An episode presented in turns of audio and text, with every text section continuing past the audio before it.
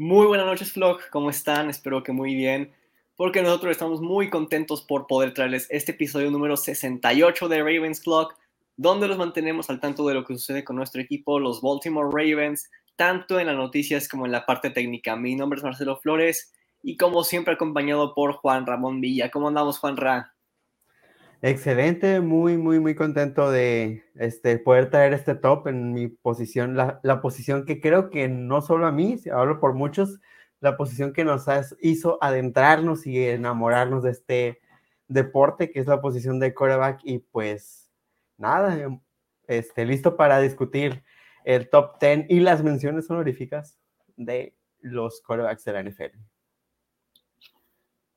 Claro, por si se lo perdieron, en el último episodio de Ravens Clock hicimos nuestro top 10 de tight ends, donde colocamos a Mark Andrews en la segunda posición. Esta vez nos toca la posición que más vende, es la posición de quarterback. Y estamos listos para que todos nos digan que nuestra lista tiene muchísimo sentido, que todos estén de acuerdo y que obviamente no somos unos tontos. Así que sin más que añadir, comenzamos con... Ravens Clock. Y vámonos con la sección de Cover One. Supuestamente Orlando Brown Jr. buscaría un contrato de al menos 25 millones de dólares por temporada. Y aquí es donde te pregunto, Juanra, ¿qué le está pasando por la mente a Orlando Brown Jr.? ¿Este trade ya lo ganaron los Ravens con los Chiefs? Pues creo que sí, aunque bueno, hasta donde tengo entendido, no he hecho una evaluación muy, muy concreta de Orlando Brown en los en los Chiefs, porque pues es como eh, ver las historias de tu ex. Este, creo que hasta donde tengo entendido, como te dije, sí aportó en la línea, pero bueno, de eso de ser ya un élite de la posición, es un escalón un poco distinto. Sí, definitivamente. Orlando Brown Jr. no es ni siquiera de los 10 mejores tackles izquierdos de la liga. Derechos a lo mejor sí lo era es más, derechos sí lo era, pero izquierdos no. A lo mejor top 15, pero sería buena onda. Y que esté buscando la cantidad de dinero que está pidiendo un wide receiver de élite hoy en día, se me hace muy descabellado. Los Chiefs no le van a pagar eso, ningún equipo estaría dispuesto a pagarle eso. Número uno, porque eso no se le paga a un tackle izquierdo. Número dos, porque Orlando Brown Jr. no es el tackle izquierdo que puede dar ese siguiente salto en el mercado, al menos en este momento. Si la próxima temporada que tienes de élite, donde tienes cero castigos, cero sacks y 80 pancakes por partido, a lo mejor sí, pero eso no es lo que hemos visto de Orlando Brown todavía. Así que por el momento, dejémoslo en que solo son rumores. Por otro lado, Le'Veon Bell dice que no jugará la temporada 2022 para enfocarse en el boxeo. ¿Qué opinas, Juan? ¿Siquiera tiene posibilidades Le'Veon Bell de destacar en alguna de estas dos disciplinas en este punto en su vida? Pues ya que lo intente, ¿no? ¿Qué, más, qué más, qué más da? Digo, tocado ya quedó después de lo de los Steelers, ¿qué más da? Y es que ha pasado con muchos corredores que de repente no se reportan a los entrenamientos, ¿Y qué sucede? Desde ese momento su carrera empieza a decaer un poco más y más y más. No digo que sí que Elliot sea el mejor ejemplo porque ha seguido teniendo buenos números, pero sí han ido decayendo. Lo vemos con Melvin Gordon, se mantiene fuera del equipo por un tiempo sin un contrato nuevo y Austin Eckler se vuelve en la revelación de los Chargers. Pero a Davion Bell le fue peor que a todos. En este momento, como agente libre, y soñando con que le puede ir bien en el boxeo cuando hay bastantes muchachos con 10 años de entrenamiento y bastantes sesiones de sparring que son capaces de hacer muchas cosas que Le'Veon Bell en este momento no es capaz de hacer arriba del ring. No, y bueno, de hecho, curiosamente tenemos una discusión mi primo y yo sobre este salto que hacen algunos, eh, algunos eh, atletas de una disciplina a otro. Por lo menos la transición no es tan difícil en algunos casos. Por mencionar alguno, el de Brock Lesnar, que si lo recuerdan hizo una transición hacia primero eh, la NFL con los Minnesota Vikings y después a la MMA. Pero recordemos que él ya era un eh, All Pro American Wrestler de la NCAA. Entonces, si vas a hacer una transición de una disciplina a otra, por lo menos que sea algo parecido. Y aunque fuera algo parecido, pregúntale a Conor McGregor cómo le fue cuando lo intentó. No le fue para nada bien. Pero bueno, pasamos a la siguiente noticia. No voy a decir que le deseo lo mejor a Le'Veon Bell porque honestamente sería mentirles. Y la siguiente noticia es que Nikhil Harry llega a los Bears a través de un trade solo por un pick de séptima ronda. ¿Qué opinas de este trade, Juanra? ¿Quién lo gana? ¿Quién lo pierde? ¿Cómo está la onda?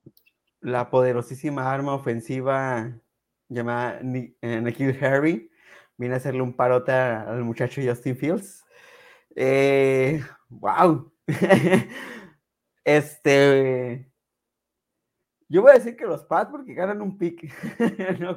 no, sé qué se pueda ganar con Nikhil Harry en tu equipo. pues entiendo este movimiento de ambas partes y me gusta de ambas partes. Claro, para los Patriots será un error histórico seleccionar un wide receiver en primera ronda y terminar cambiándolo por un pick de séptima ronda, pero si no lo hacían iban a cortar a Nikhil Harry del roster, eso seguro. Y pues, ¿qué consigues con un pick de primera ronda? Por lo regular, un jugador en equipos especiales. No digo que un punter o un kicker, pero pues alguien que te haga esas tacleadas, ¿no? Como lo es Chris Board con los Ravens. Y para los Bears, me gusta este movimiento. Para mí es como, puedes dar un pick de séptima ronda por intentar mejorar tu cuerpo de wide receivers. Adelante, inténtalo. Y la verdad es que Nikhil Harry nunca terminó de entender qué era lo que esperaba Bill Belichick de su parte, o tal vez Belichick no logró entender cómo usar las cualidades de Nikhil Harry, y pues es una nueva oportunidad para todos.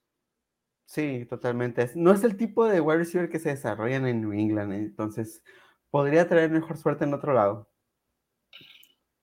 Y esperemos que así sea.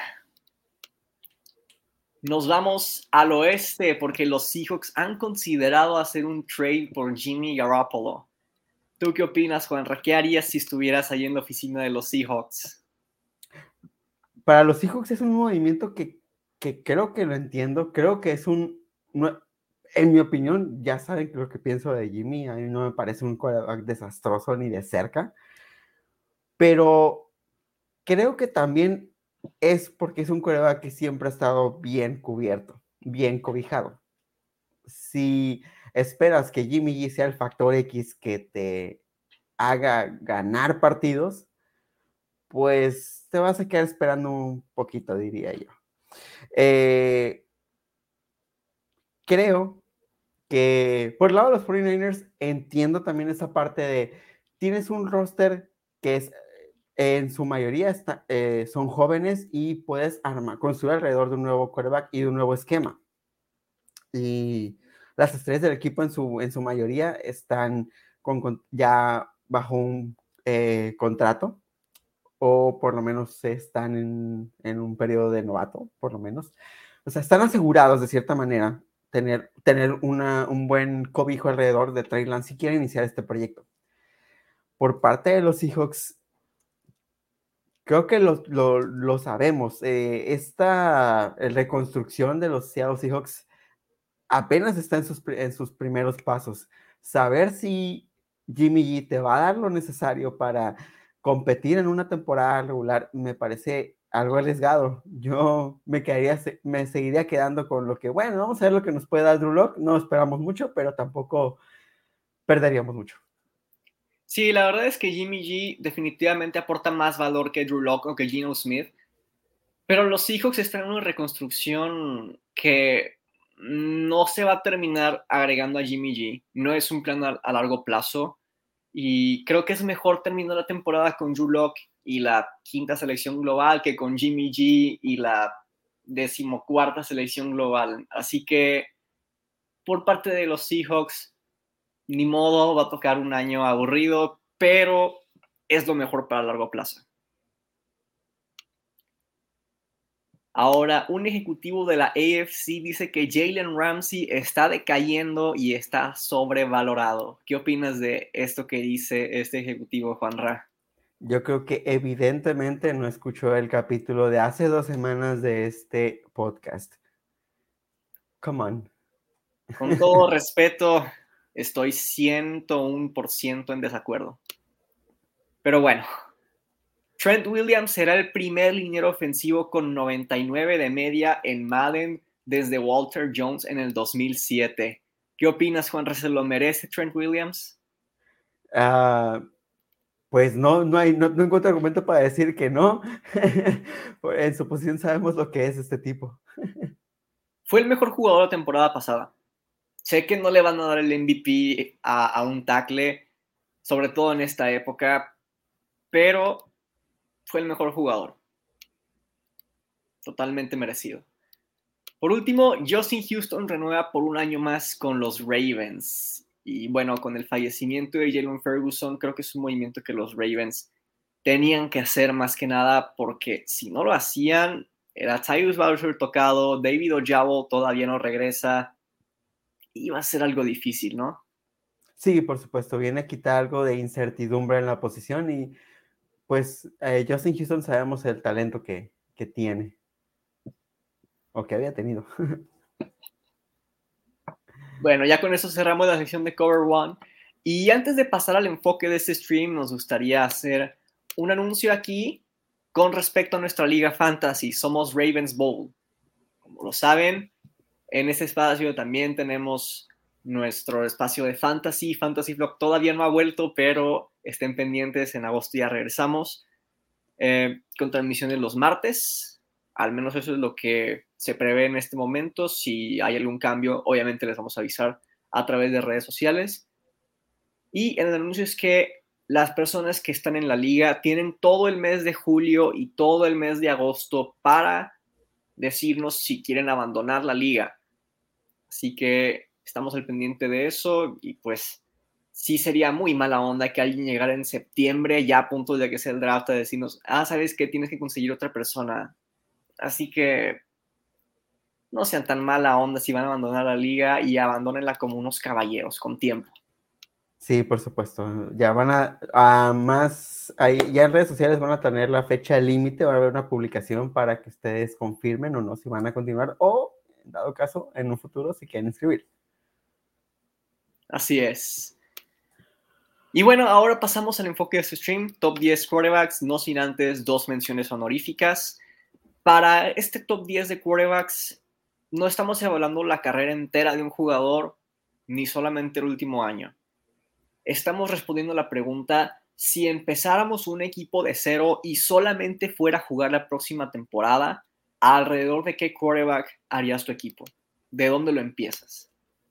Así que es por eso que nuestra primera mención honorífica es de Sean Watson. El talento lo tiene para top 10.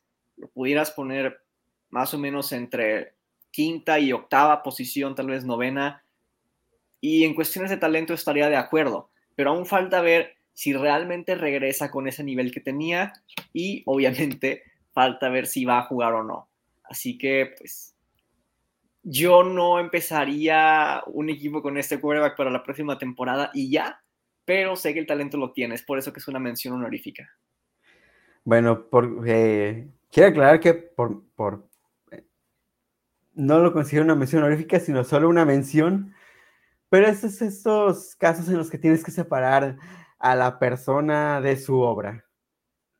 Y este, de Sean Watson, como jugador de la NFL, como quarterback de la NFL, sin duda, en su prime lo hemos visto, es un top 5, sin duda alguna.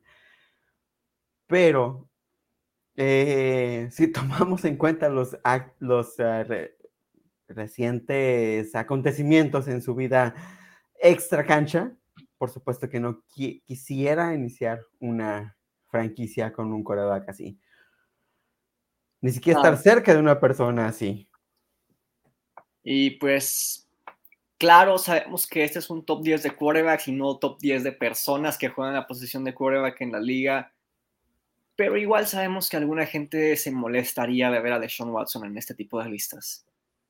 Sí, por eso les digo, vamos a separar la persona de su obra. Y esta segunda mención honorífica ahora sí que es por talento, porque estuvo muy reñido con el décimo puesto. Y es Kyler Murray. Sabemos lo que el tipo es capaz de hacer. Es un quarterback con esta mentalidad de gunslinger que de vez en cuando pues te va a conseguir intercepciones, pero te va a hacer unos lanzamientos espectaculares.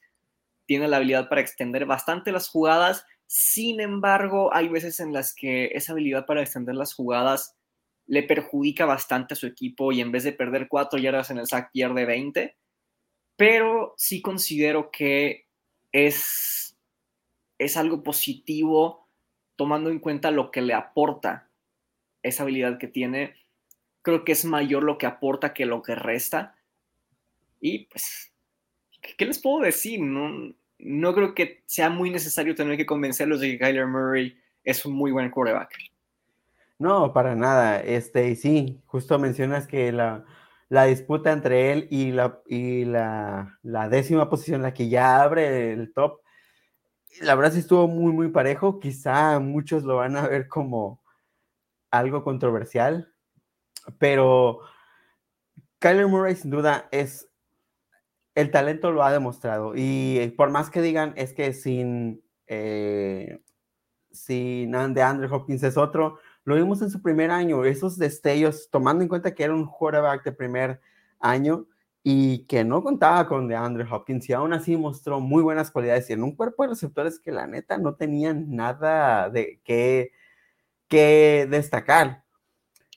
Eso sí, eh, siento que yo lo vi en, bueno, todos lo vimos en una, en una, eh, escalera descendente en cuanto a performance. Y creo que en esos momentos donde el toughness de un coreback se pone a prueba, no nos ha mostrado lo que puede hacer o que puede lidiar con eso. Pero es un coreback en desarrollo, aún, aún con todo, es un coreback joven. Y creo que esa capacidad la puede ir mostrando con, con el tiempo. Todo lo demás alrededor de, sí, de sus cualidades como jugador, como atleta, creo que no hay dudas. Que es un pecho frío, dice Juanra. En fin, la NFL es la única liga en donde cuando no tienes un buen grupo de wide receivers mereces más crédito, pero cuando lo tienes mereces menos crédito. Y sí creo que un, un quarterback sin wide receivers de élite podrías argumentar que es mejor de lo que sus números lo indican, pero cuando un quarterback con buenos receptores tiene buenos números, pues no lo puedes culpar de que hay talento alrededor de él. No creo que sea válido quitarle mérito solamente por, por eso, sobre todo porque este deporte se juega en equipo. Eh, estoy de acuerdo con lo que dijo, dice Astro de cierta manera, por lo menos sí lo espero, sí espero que esta conexión con Hollywood Brown lo ayude a mejorar. Y ahora sí pasamos al top 10 y quien lo inaugura es un quarterback del que soy muy fanático y es Matthew Stafford.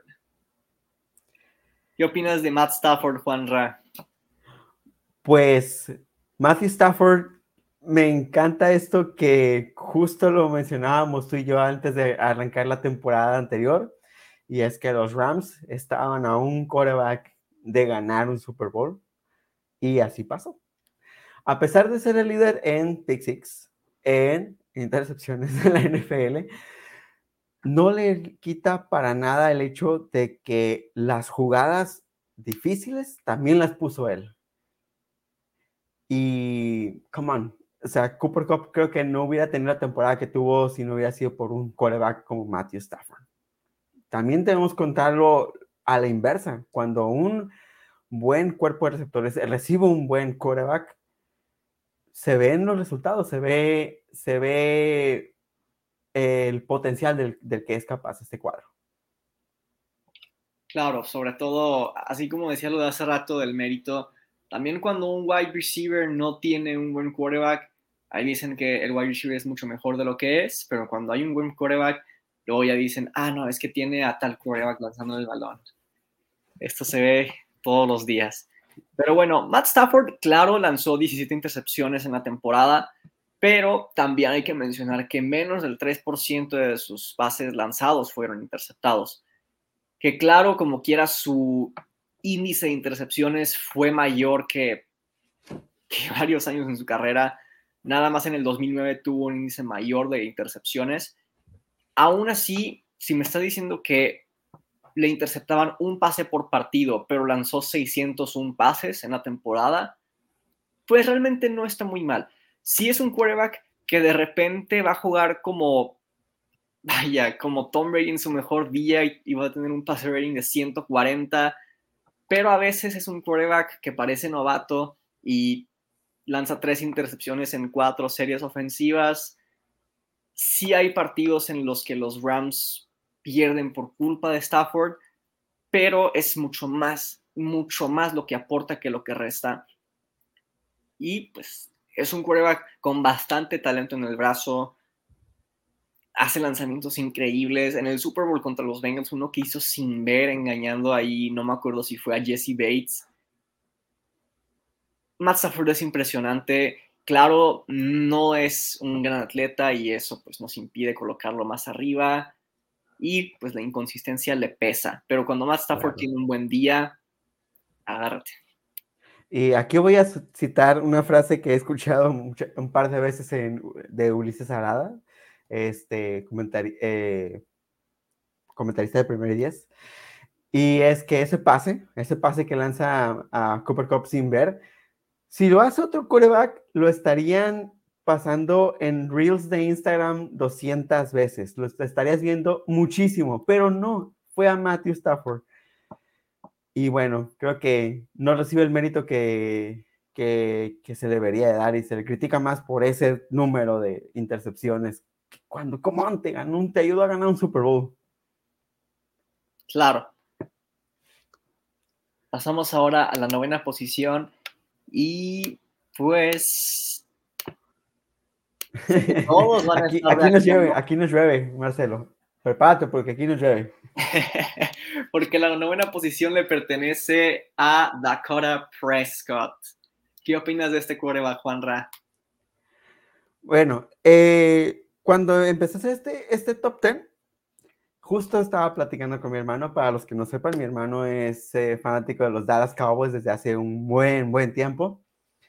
Y este, y me hizo reconsiderar mm, los standings que yo tenía por un, algo que me dijo y es si eso es lo que van a tener en cuenta de con qué coreback prefieres iniciar tu franquicia, también el liderazgo cuenta, el cómo se planta en la cancha, el cómo es capaz de, pues, valga la redundancia, liderar a su equipo. Y creo que en eso no hay duda que Dak Prescott es uno de este, eh, pertenece a este top, por ese, esa cuestión. Como líder en el terreno de juego, constantemente está ahí. Y, no, y si quieren hablar de estadísticas, porque todos lo van a recordar por esa jugada contra los San Francisco 49ers, cuando nadie tampoco toma en cuenta la posición del, del referee, es que Dak Prescott tiene un índice brutal en pases largos es de los más precisos en la NFL, si no es que el más preciso. ¿Qué tal este comentario de Astro? Dice, los Cowboys están a un quarterback de ser campeones. Lo mismo dijeron de Tony Romo. A una máquina del tiempo de ser campeones, pero bueno. Dak Prescott me parece un excelente quarterback. Ya dejando a un lado eh, todo, vaya, todos esos comentarios que tienen bastantes haters de Dallas en México. Es un excelente quarterback y eso no lo podemos negar. Claro, tiene una excelente línea ofensiva por ahí, tiene buenos wide receivers, un buen corredor, que eso lo ha acompañado la mayor parte de su carrera, pero no es su culpa. Igual, si tuviera mala línea ofensiva, si tuviera malos receptores, estarían diciendo, no, pero sí es muy bueno, pero como los tiene, ahora dicen que el crédito le pertenece al equipo alrededor de él, ¿no? Igual tiene que lidiar con Mike McCarthy. Tráguense esa. En fin, Dak Prescott es un excelente quarterback. Lanzó 37 touchdowns la temporada pasada y menos del 2% de sus pases fueron interceptados. Para mí, cuando haces eso, es que eres un buen quarterback. completa más del 66% de sus pases en todas sus temporadas, menos en dos. Y eso te habla de que realmente el tipo es preciso y además es un buen atleta. Es capaz de evadir sacks en algunas ocasiones, extender las jugadas y sus pases largos son maravillosos de ver. Me encantaría que los Cowboys agregaran una pieza, vaya, como este de Sean Jackson o como Marquise Goodwin, que realmente pues no es un wide receiver número uno ni número dos para nada, al menos en este momento de su carrera de Sean Jackson, pero para lo que es, me gustaría verlo en alguna ocasión con Dak Prescott. Sí, por supuesto. Y no solo eso, creo que con el simple hecho que tiene que lidiar con que es el quarterback de los, el quarterback en turno de los Dallas Cowboys, ya por eso, simplemente por eso, te va a llover. Este comentario de Emil González dice que Matt Ryan es mejor que Dak. Si evaluamos sus carreras, sin duda alguna, 80 veces mejor. Pero en este momento, dame a Dak Prescott. Totalmente. Y ahora sí que no es por quitarle mérito a Matt Ryan, porque es un muy buen quarterback, pero pues Dak Prescott también lo es. Y en este top 10 solamente podemos poner 10 quarterbacks y dos menciones honoríficas. claro, sí, pues. siguiente quarterback, el dueño de nuestras pesadillas, Joe Burrow. ¿Qué opinas de Joe Burrow, Juan Ra? Eh, ay, caray. Creo que tienes. Eh, eh, hace un momento hablaron de intangibles, me parece más intangibles lo que aporta este muchacho. y creo que en el terreno del juego, su química con su wide receiver número uno no son, no son algo que se puede demilitar y sobre todo también el hecho de que línea ofensiva no es del, bueno, estadísticamente fue la peor de la NFL y aún así logró llegar a un Super Bowl. Pero si te soy muy honesto, yo no soy tan fan de Joe Burrow, pero no le puedo restar ningún mérito de, que, de, lo, de la calidad que tiene. Y creo que son estas cosas que no se pueden medir, que lo hacen un tipo hecho para competir y ganar. Lo voy a decir aquí, si nos basamos solamente en el tape del año pasado, claro, solamente en el video las decisiones que hizo en la cancha, qué tan seguido hizo lo correcto, qué tan seguido hizo lo incorrecto, y exclusivamente de la temporada 2021, entonces para mí Joe Burrow es el mejor quarterback de la NFL. Pero esta no es la pregunta que queremos responder con este top 10. Lo que queremos responder aquí es diferente, es como ya se los dijimos, con qué quarterback empiezas de ser una franquicia en este momento que solamente va a jugar la próxima temporada y sí hay siete quarterbacks que colocaría por encima de este quarterback de élite, que aquí ya entramos en la élite con Joe Burrow. Sí me gustaría ver que cuidara un poquito mejor el balón. Tuvo 14 intercepciones y cuántos fumbles. No les miento, aquí tengo Pro Football Reference a la mano. No, no es acordeón, no es un acordeón esto. Pero es muy preciso, el, tipo completa el 70.4% de sus pases y algo que nadie hace mejor que Joe Burrow es ponerle a sus wide receivers pases fáciles de atrapar y es alguien que no tiene miedo. Parte de eso también son las intercepciones, pero vean por ejemplo el pase que le pone a T. Higgins contra Brandon Stephens y, Kevin Seymour. No tiene miedo de poner a, competir a su wide receiver número 2 contra dos jugadores en la defensiva. Es, alguien que sabe qué lanzamiento tiene que hacer y a dónde. Lo vemos también cuando se enfrentan Jamar Chase y Marlon Humphrey. Hay una jugada, creo que fue en el primer partido, en la que está bien alineado Marlon Humphrey. La cobertura es buena por parte de Marlon Humphrey, pero la trayectoria de Jamar Chase es un fly. Todo derecho, todo hacia adelante y no logra vencerlo por arriba Jamar Chase. Pero lo que hace Joe Burrow es que entonces le pone un back shoulder y seas Jalen Ramsey, seas Dion Sanders, no puedes defender un pase perfecto. Y eso fue lo que le pone a Jamar Chase. Insisto con lo que dice Juanra, la química que tiene con sus wide receivers, el hecho de que sabe cómo usarlos, lo coloca en esta lista, a pesar de que solamente hemos visto a ese Joe Burrow durante una temporada. Vamos a ver cómo cómo continúa su carrera en la NFL. Se va a poner interesante. Lo que supuestamente iba a ser Baker Mayfield contra Lamar Jackson por muchos años, terminó siendo otro quarterback de otro equipo. Pero bueno, pasamos ahora a la séptima posición y va a haber mucha gente en desacuerdo con esta posición. Pero le pertenece a Justin Herbert. Ahora, he visto bastantes listas en donde colocan a Justin Herbert en el top 5, a veces incluso en el top 3. Y como que de repente se puso de moda tenerlo muy arriba, ¿no? Yo no sé si de repente alguien quiso ser diferente y colocar a Justin Herbert ahí y alguien más dijo, ¿sabes qué? Yo también. Y luego la tercera persona dijo, ¿sabes qué? Pues ya lo están haciendo bastantes personas. Si no lo hago yo, parece que estoy equivocado, entonces también lo tengo que hacer. Y vaya, no confundamos las cosas. Justin Herbert me parece un excelente quarterback. Como dije, con Joe Burrow a partir de la octava posición ya entramos en la categoría élite. Y pues Justin Herbert forma parte de, de este grupo. Tremendos bombazos, como dice Delir aquí, aquí en los comentarios. El tipo tiene un excelente brazo, preciso, y es alguien que igual que Joe Burrow sabe cómo utilizar sus armas. Sin embargo, como que los pases por en medio no son su fuerte y es donde comete la mayoría de sus errores, la mayoría de sus imprecisiones. Parte de eso es porque pues no tiene un tight end de élite, no tiene un Mark Andrews ni un Travis Kelsey. Tenía un Jared Cook, que si bien no es un mal tight end, no es alguien que te va a solucionar todo y va a hacer de tu equipo una fortaleza los pases por el centro. Y el hecho es que Justin Herbert a veces también fallaba en esos.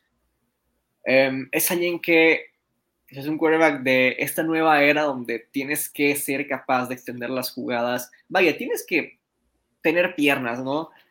Justin Herbert las tiene, no las usa siempre, pero sí aporta a su equipo bastante eh, con, con, ese aspecto de su juego.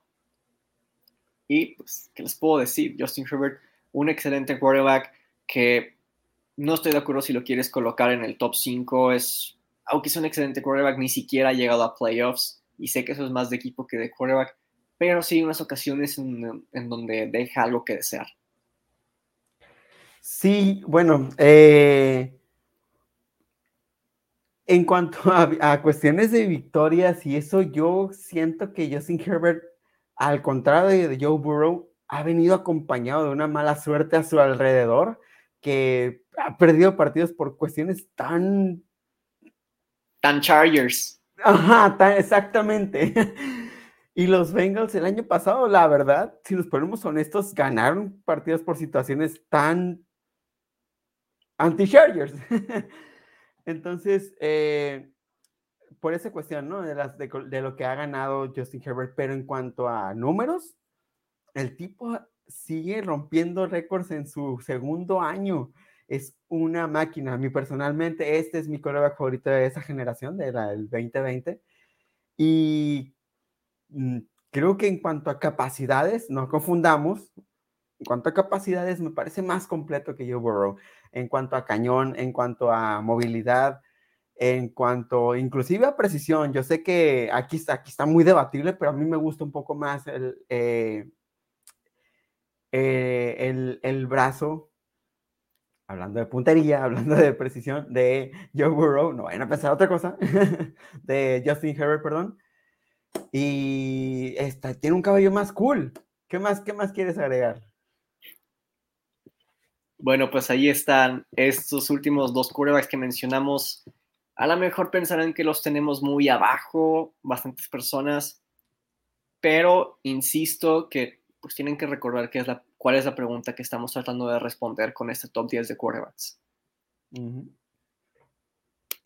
Pasamos ahora a la sexta posición. Aquí nos llueve también, Marcelo.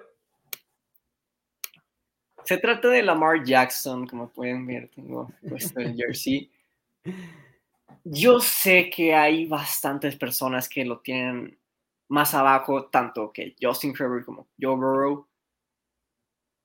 Creo que se están equivocando. Puedo ver por qué lo dicen, pero Lamar Jackson, ahora sí por alguna razón, no le quieren decir que tenía una pésima línea ofensiva y que Marquis Runner inconsistente y Greg Roman uno de los peores play callers la temporada pasada. Eso no lo dicen cuando se trata de Lamar Jackson, ¿eh? Pero bueno, vaya aquí Astro diciendo que Lamar es número uno. Te digo, Juanra, no podemos hacer una lista de top 10 quarterbacks y que la gente esté de acuerdo con nosotros. Pero bueno, no estamos ciegos. Sabemos que Lamar Jackson no tuvo los números que tuvo en el 2019, la temporada pasada. E incluso empeoraron que los del 2020.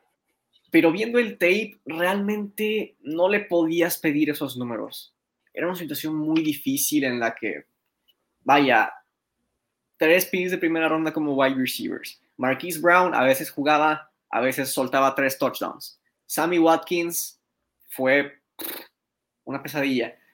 Rashad Bateman realmente no lo vimos con Lamar Jackson. Fue muy poco el tiempo que tuvieron juntos y esperaría pues mejor química para la próxima temporada. Han estado trabajando juntos en algunos puntos de la temporada baja.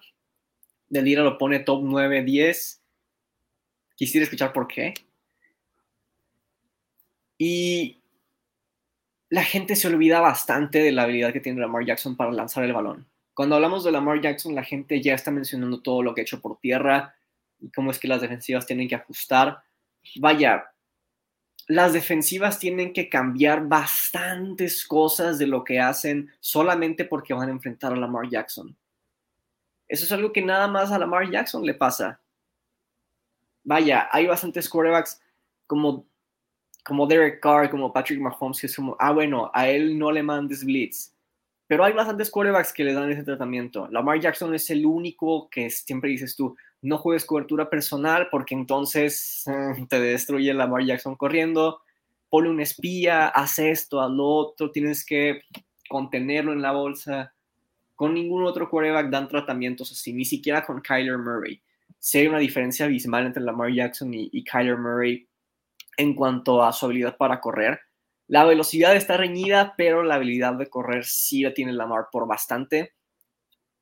Y vuelvo a insistir, la habilidad que tiene para lanzar el balón es muy infravalorada. El tipo tiene una excelente visión y hay momentos en donde, vaya, vean el partido contra los Colts, fue un pase, si no mal recuerdo, a Devin Duvernay. No me acuerdo en qué cuarto era, pero iba lanzando para la derecha de sus pantallas.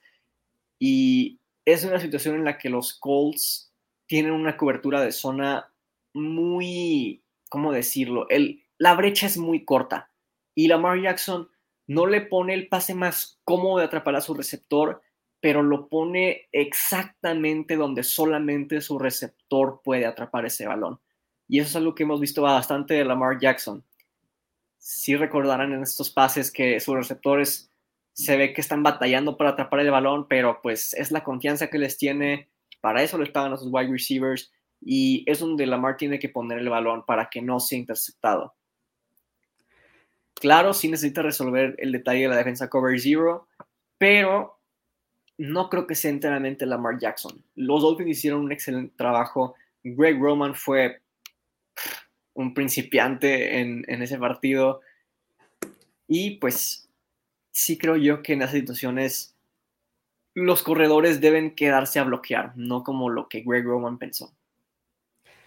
Y bueno, no vamos a cegarnos ante el hecho de que es cierto, Lamar Jackson no tuvo, no tuvo ni de cerca la temporada que tuvo en 2019 y también lo menciona Marcelo.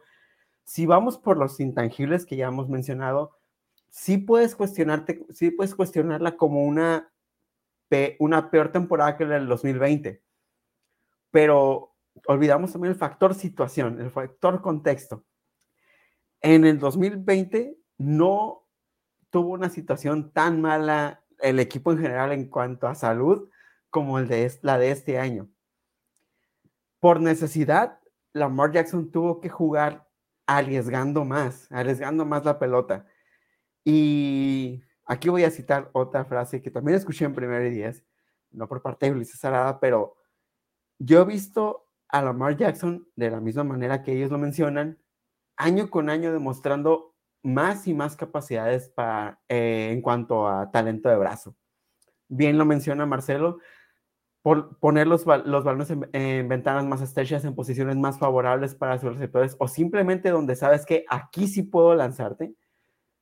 Porque si te la lanzo en otra parte, la voy a poner en riesgo. Sí es cierto, no vamos a cegarnos y decir que no tuvo muy malas decisiones como ese, ese pase que le lanza Hollywood Brown en una, parece, triple cobertura. Pero volvemos al a lo que hemos, a lo que constantemente ha dicho Marcelo en este top 10. Lamar Jackson este, va a aportarte más, va a darte muchísimo más de lo que te va a quitar. Y tanto así que de los demás quarterbacks puedes argumentar que son en gran medida la ofensiva del equipo. Creo que Lamar Jackson es la ofensiva de los Baltimore Ravens. Eh, en el, eso, claro, como equipo, como institución, no te pone una situación muy favorable, pero como alguien que, eh, que va a demostrar su talento individual, lo expone y lo demuestra. Eh, y voy a retomar algo que mencioné hace un par de semanas. Sí, en esta temporada miré a Lamar Jackson cometer errores que no los había visto que no le había visto en temporadas anteriores, pero también lo miré en sus mejores highlights con el brazo que en toda su carrera. Sí, la verdad es que se podría decir que Lamar Jackson tuvo una temporada medio Matt Stafford en cuanto a su aéreo, pero son cosas en las que está trabajando. Por ejemplo, aquí nos comentaba Astro sobre su puntería en los pases largos hemos visto cómo ha estado entrenando y se ve muy bien. Pasamos ahora a la quinta posición y esto no creo que se lo esperaba a nadie, pero colocamos a Russell Wilson. Russell Wilson es el mejor quarterback en la NFL cuando se trata de pases profundos. No me interesa si Josh Allen y Patrick Mahomes tienen un mejor brazo que él. Russell Wilson es el que mejor tiene puntería y lo hemos hablado aquí, cuando hablamos de pases profundos, importa más la puntería que la fuerza que tienes en el brazo. El tipo entiende muy bien cómo funciona este deporte. Vaya, sabe cómo utilizar a sus armas de toda su carrera. Vaya, es el tipo que hacía que Jermaine Kerr se viera como un wide receiver número uno. El tipo que le dio a DK Metcalf y Tyler Lockett bastantes highlights Em, su habilidad para extender las jugadas es impresionante. En play action es todavía más peligroso. Puede correr con el balón. Y si bien no tanto como en sus primeras temporadas, sigue pudiendo hacerlo mejor que bastantes quarterbacks móviles en la liga. Y su brazo es, es, bueno. No tiene el cañón que tiene Patrick Mahomes y Josh Allen, pero tiene un buen brazo. Y cuando tiene la puntería que tiene, no hay muchos que puedan estar por encima de Russell Wilson. Y a ver, señores, la capacidad de lanzar profundo por fuerza, la neta está sobrevaloradísima.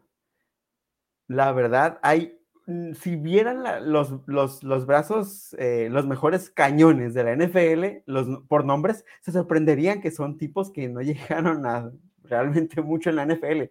Sí ha pasado, sí pasa.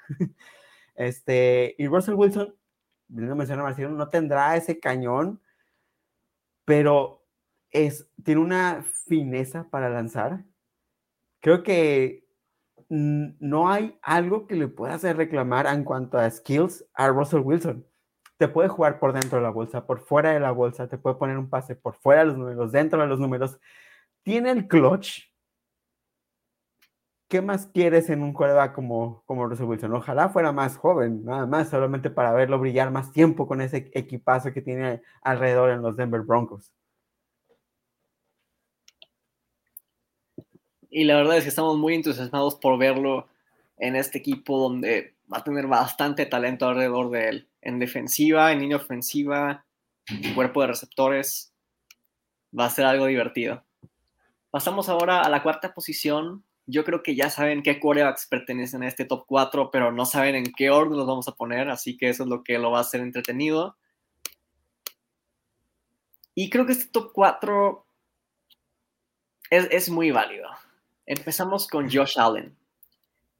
Josh Allen es una apuesta que la ganas mucho más seguido de lo que la pierdes.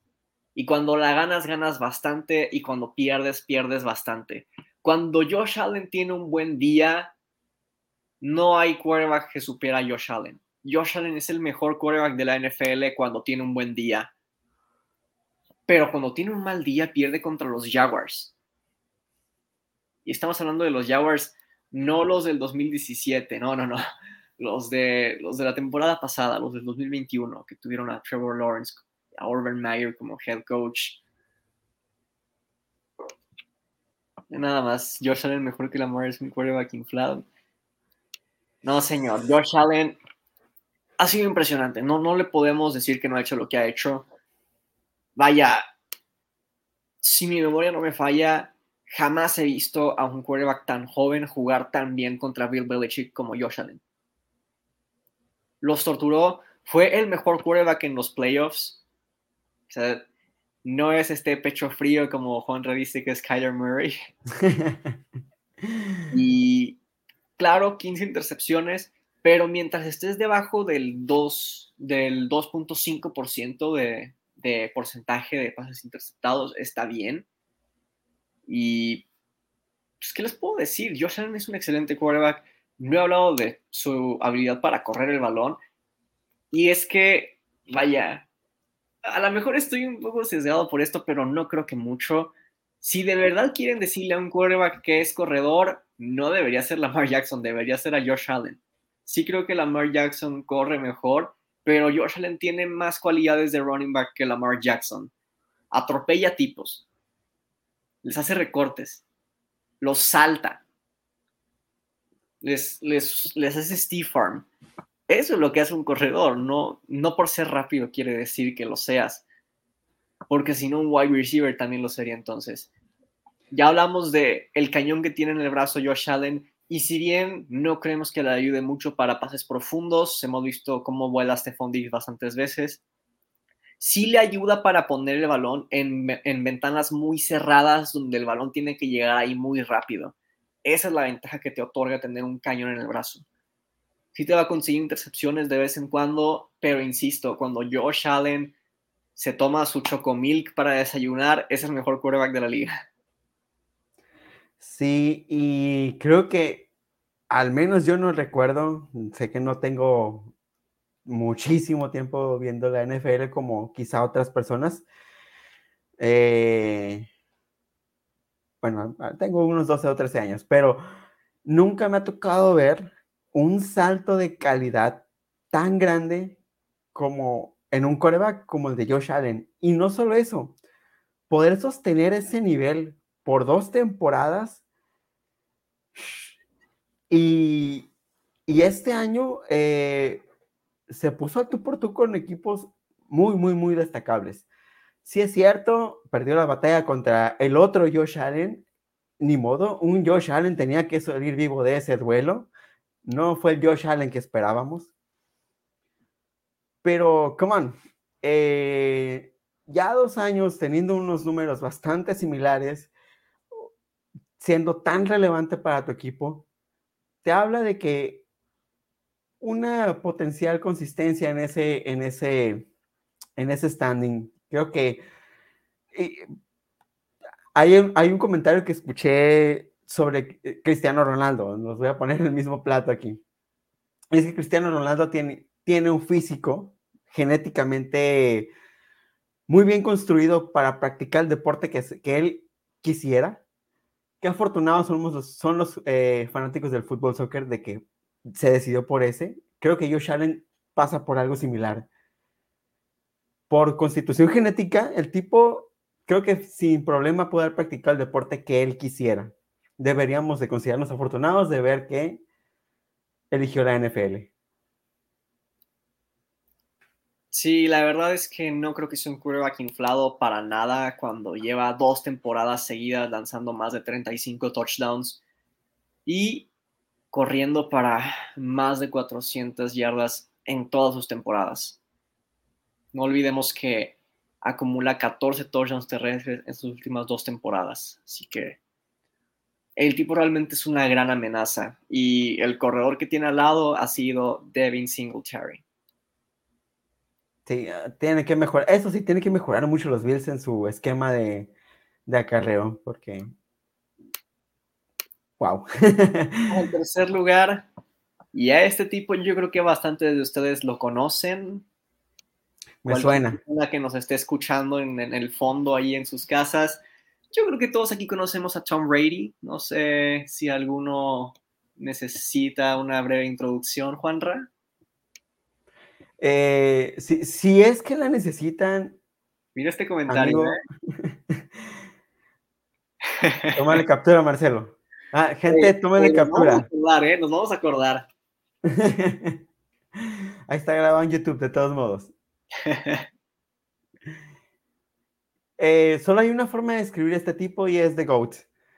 Y creo que voy a volver a decir algo que nunca he sido ni cercano a, fan de, a un fan de Tom Brady, pero esta etapa con los Tampa Bay Buccaneers y poniendo esos números a sus 44 años, ya tienes que ser demasiado, demasiado testado para no reconocer lo que el tipo hace y, y seguir diciendo que sus que él ganó sus Super Bowls por inserte cualquier excusa aquí.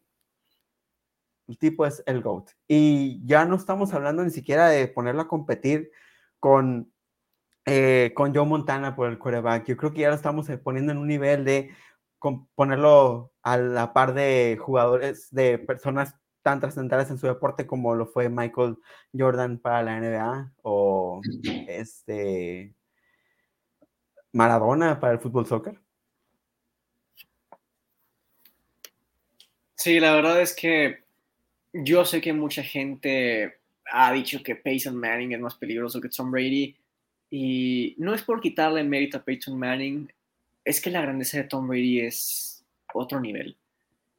El tipo, vaya, para ese top no me importa la edad que tenga, solamente estoy considerando su nivel actual y su nivel actual es que lideró la NFL en yardas aéreas, lanzó 43 touchdowns y menos del 2% de sus pases fueron interceptados.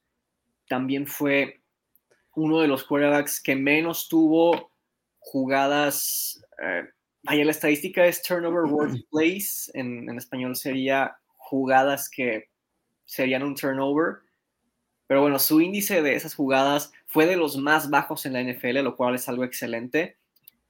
Y el tipo, vaya, hablábamos de Lamar Jackson en que él es la ofensiva entera de los Ravens. Hablábamos de Josh Allen, que decimos que él puede hacer de todo con los Bills, pero Tom Brady vuelve a todos alrededor de él mejores.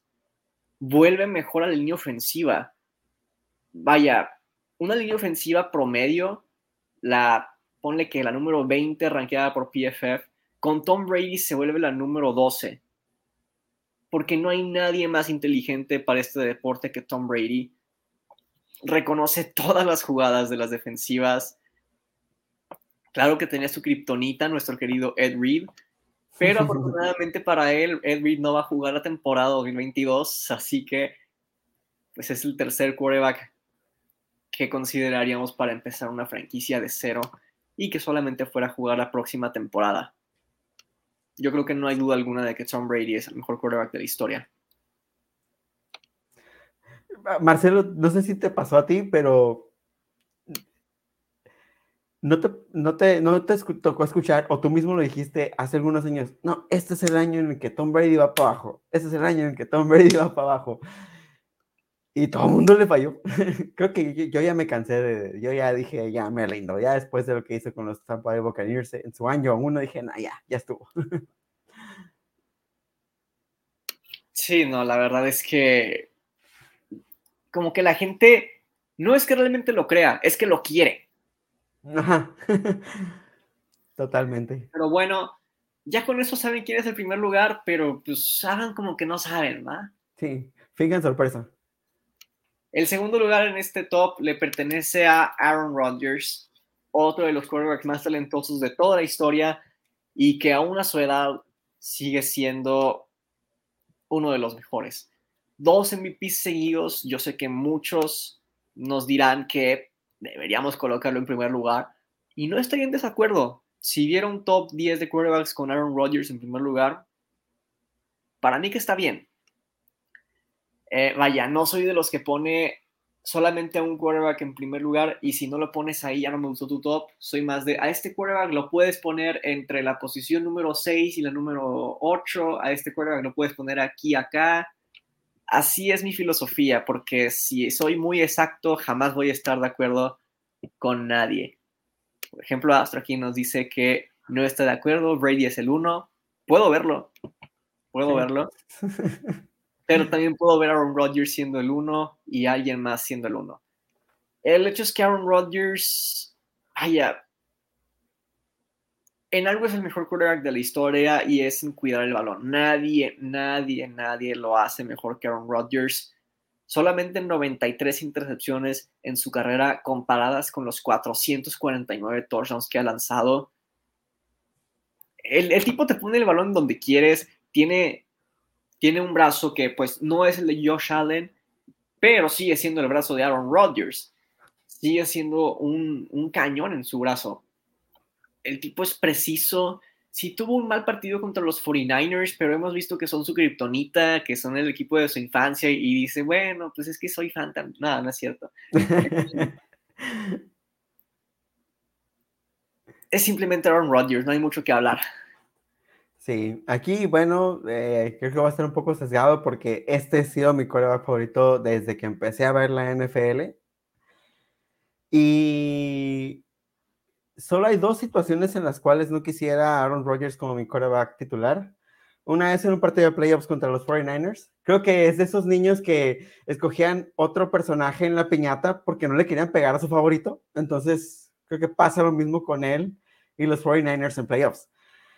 Y la segunda situación en la cual no quisiera tener a Aaron Rodgers como mi quarterback titular es en una conferencia de prensa.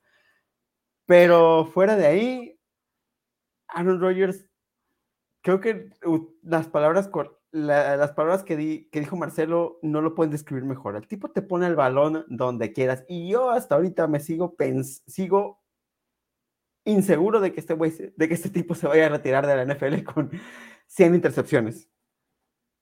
Uf, estaría muy interesante. No sé si esa apuesta se puede hacer en Las Vegas, pero estaría muy buena. Y bueno, pues ya vamos al uno. Recuerden, fingan sorpresa. Volvemos a apagar las luces si quieren. Porque el primer lugar le pertenece ni más ni menos que a Mitch Trubisky o tal vez a Patrick Mahomes. ¿Qué nos puedes decir de Patrick Mahomes, Juan ¿Por qué lo colocamos unánimemente en primera posición? wow. Este. ¿Qué te puedo decir? Hay pocas situaciones en las cuales, bueno, mm, la verdad es que no pienso en ninguna, no puedo pensar, no se me viene a la mente ninguna situación dentro del terreno del juego en la que no me gustaría contar con Patrick Mahomes bajo centro. Eh, el brazo, sabemos que lo tiene, la habilidad para extender las jugadas, sabemos que lo tiene. Y algunos dicen que peca de exceso de confianza, pero yo lo voy a llamar que tiene los tamaños para lanzar la pelota. Y eso lo ha llevado a donde está. Y si bien es un tipo que también arriesga mucho, te da muchísimo más, muchísimo más de lo que te puede llegar a quitar. Eh, una ofensiva larga, sea una ofensiva de 15 segundos, yo quiero tener a Patrick Mahomes bajo centro en una franquicia de la NFL. Y esto que dices de la confianza se me hace un término que la comunidad utiliza muy mal, porque cuando tienes confianza y te sale bien, lo hiciste muy bien. Cuando tienes confianza y sale mal, lo hiciste mal. Y así no funciona esto, porque también depende de tu wide receiver y también depende del corner. Pero bueno, Patrick Mahomes te pone donde tú quieras, de la manera que tú quieras, corriendo a su izquierda, corriendo a la derecha, cayéndose, sin mirar, como tú quieras lo hace, incluso saltando. Con la otra mano también. Con la otra mano.